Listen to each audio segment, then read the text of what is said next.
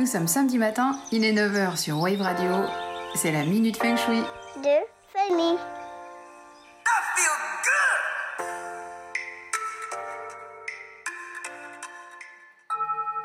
Harmoniser son espace en ayant recours au feng shui implique d'avoir certaines connaissances de base sur la façon de procéder et sur les outils élémentaires à utiliser. Or, leur utilisation varie en fonction des écoles de feng shui, qui sont tout autant de systèmes différents. Les trois principales étant l'école de la forme, l'école des bonnets noirs, qui correspond au feng shui tibétain, et l'école de la boussole, le feng shui chinois. Si vous puisez dans l'une puis dans l'autre sans faire la différence, vous pourrez vous perdre en route, ce qui serait dommageable pour la suite. C'est pourquoi ce matin, je vais aborder un des outils principaux en feng shui, en l'occurrence le pakwa ou baga, et je ne ferai référence, pour éviter la confusion, qu'à celui de l'école de la boussole. Le pakwa se décompose en deux mots, pa qui signifie 8 et kwa qui signifie trigramme. Il est donc lié à la grande sagesse du Viking, le grand livre des classiques sur lesquels j'ai déjà fait une chronique. Le Viking serait en effet à l'origine du développement de la théorie du baga ou, bag, ou qui ne représente rien de moins que les huit variations primordiales du yin et du yang, ou encore huit combinaisons possibles qui représentent une sorte de code contenant toutes les possibilités de l'univers. Le pakwa est donc une sorte de nomenclature érigée il y a des milliers d'années, qui représente la grille de positionnement de neuf secteurs dans une forme de base octogonale et que l'on a adapté à la configuration de nos maisons, qui peut être carré ou rectangulaire. Chaque secteur représente une aspiration de vie, un domaine de vie, mais aussi une direction et un élément parmi les cinq existants. Et les correspondances sont immuables, ce sont toujours les mêmes dans le feng shui de la boussole. En l'occurrence, le secteur 1 de la carrière et des occupations correspond toujours à la direction du nord et à l'élément haut. Le secteur 2 le secteur de la communication et du couple correspond, lui, toujours à la direction du sud-ouest et l'élément terre. Le secteur 3 de la famille et de la santé est à l'est, correspond à l'élément bois. Idem pour le secteur 4, qui représente aussi l'élément bois, qui représente le secteur de l'abondance et qui se situe au sud-est. Le secteur 5, lui, est au centre. Il ne correspond à aucune direction en particulier. Au nord-ouest, on trouve le secteur 6, qui est celui de l'aide extérieure et des voyages, qui correspond à l'élément métal.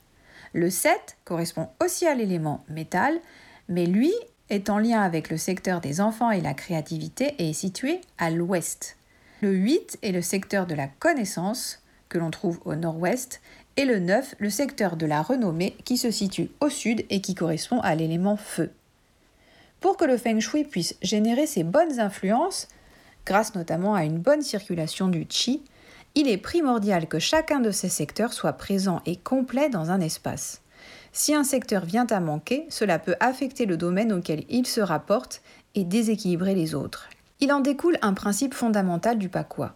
Lorsque nous avons un problème dans notre vie, à nous de trouver le secteur du pakwa qui lui correspond et dans l'enceinte de notre maison de dynamiser ce secteur grâce aux nombreux remèdes feng shui appropriés sachant que ces remèdes sont pensés spécifiquement pour chaque secteur et qu'ils peuvent prendre la forme soit d'aménagement décoratif, d'objets, de changement de configuration du mobilier, de changement de couleur de mur, etc. etc. Si en Chine il y a des gris-gris pour chaque secteur, en Occident on est beaucoup moins coutumier des dragons, des tigres ou des bouddhas. Donc les remèdes doivent vous ressembler afin de ne pas dénaturer votre intérieur. Et tout ça c'est possible à partir du moment où ce que l'on choisit de faire ou d'acheter respecte le principe des cinq éléments et l'équilibre du yin et du yang. Par exemple, dans le secteur sud, l'élément qu'il faut activer est l'élément du feu. Donc il faut privilégier des objets rouges, par exemple, ou qui symbolisent le feu, un soleil, un désert, une bougie. Ça ne veut pas dire du tout que tout doit être rouge dans ce secteur, loin de là, puisque les cinq éléments doivent être présents dans chaque pièce. Mais le feu, l'élément feu doit prédominer. Dans le secteur du couple, autre exemple, le secteur sud-ouest, préférez des objets par paire, puisque en couple on forme un duo. Ou si vous hésitez pour savoir où placer votre bibliothèque, il est préférable de la mettre dans le secteur de la connaissance, en l'occurrence au nord-ouest. Parfois, en regardant à quoi correspondent les secteurs, on peut être surpris de trouver dans cet endroit, précisément, quelque chose qui symboliquement correspond à ce que l'on vit. Si par exemple vous avez des disputes familiales ou des disputes dans le couple, et que lorsque vous analysez ce qu'il y a dans le secteur correspondant, en l'occurrence le secteur Est pour la famille ou le secteur Sud-Ouest pour le couple, vous vous rendez compte qu'il y a par exemple un énorme cactus ou une collection de couteaux, alors faites le lien, peut-être vous déciderez-vous de changer ces objets de place. Parfois ça suffit pour rectifier les situations. Pour poser un paquois, il faut disposer d'un plan de sa maison et voir sur ce plan où se situe le nord. Cette direction figure toujours sur les plans ou à défaut sur le plan cadastral. À partir de là, vous vous placez au centre de la maison et une fois que vous avez le nord, vous avez automatiquement les autres directions. À partir de là, vous divisez la maison en 9 secteurs égaux avec le taichi, le 5 au centre, et vous reportez les secteurs correspondant aux directions. Voilà, vous avez votre pakwa. D'ores et déjà, vous pouvez activer le secteur de l'abondance qui se situe au sud-est en mettant dans une des pièces correspondantes parce que parfois il peut y avoir deux pièces dans un même secteur, une fontaine ou un symbole aquatique comme des coquillages, des poissons, un poster de l'océan ou un bateau. Attention par contre, on ne place jamais d'aquarium ou de symbole aquatique dans une chambre, surtout derrière votre tête de lit. Nous aurons bientôt l'occasion d'aborder chaque secteur du Pacois et de voir comment les dynamiser. En attendant, vous pouvez d'ores et déjà poser votre Pacois et appréhender chaque secteur, observer à quoi il correspond et selon changer certaines choses de place dans vos pièces. Je peux vous y aider ou vous pouvez aussi vous inspirer de nombreux ouvrages qui vous donnent certaines clés. Sur ce, à bientôt, salut et bon week-end.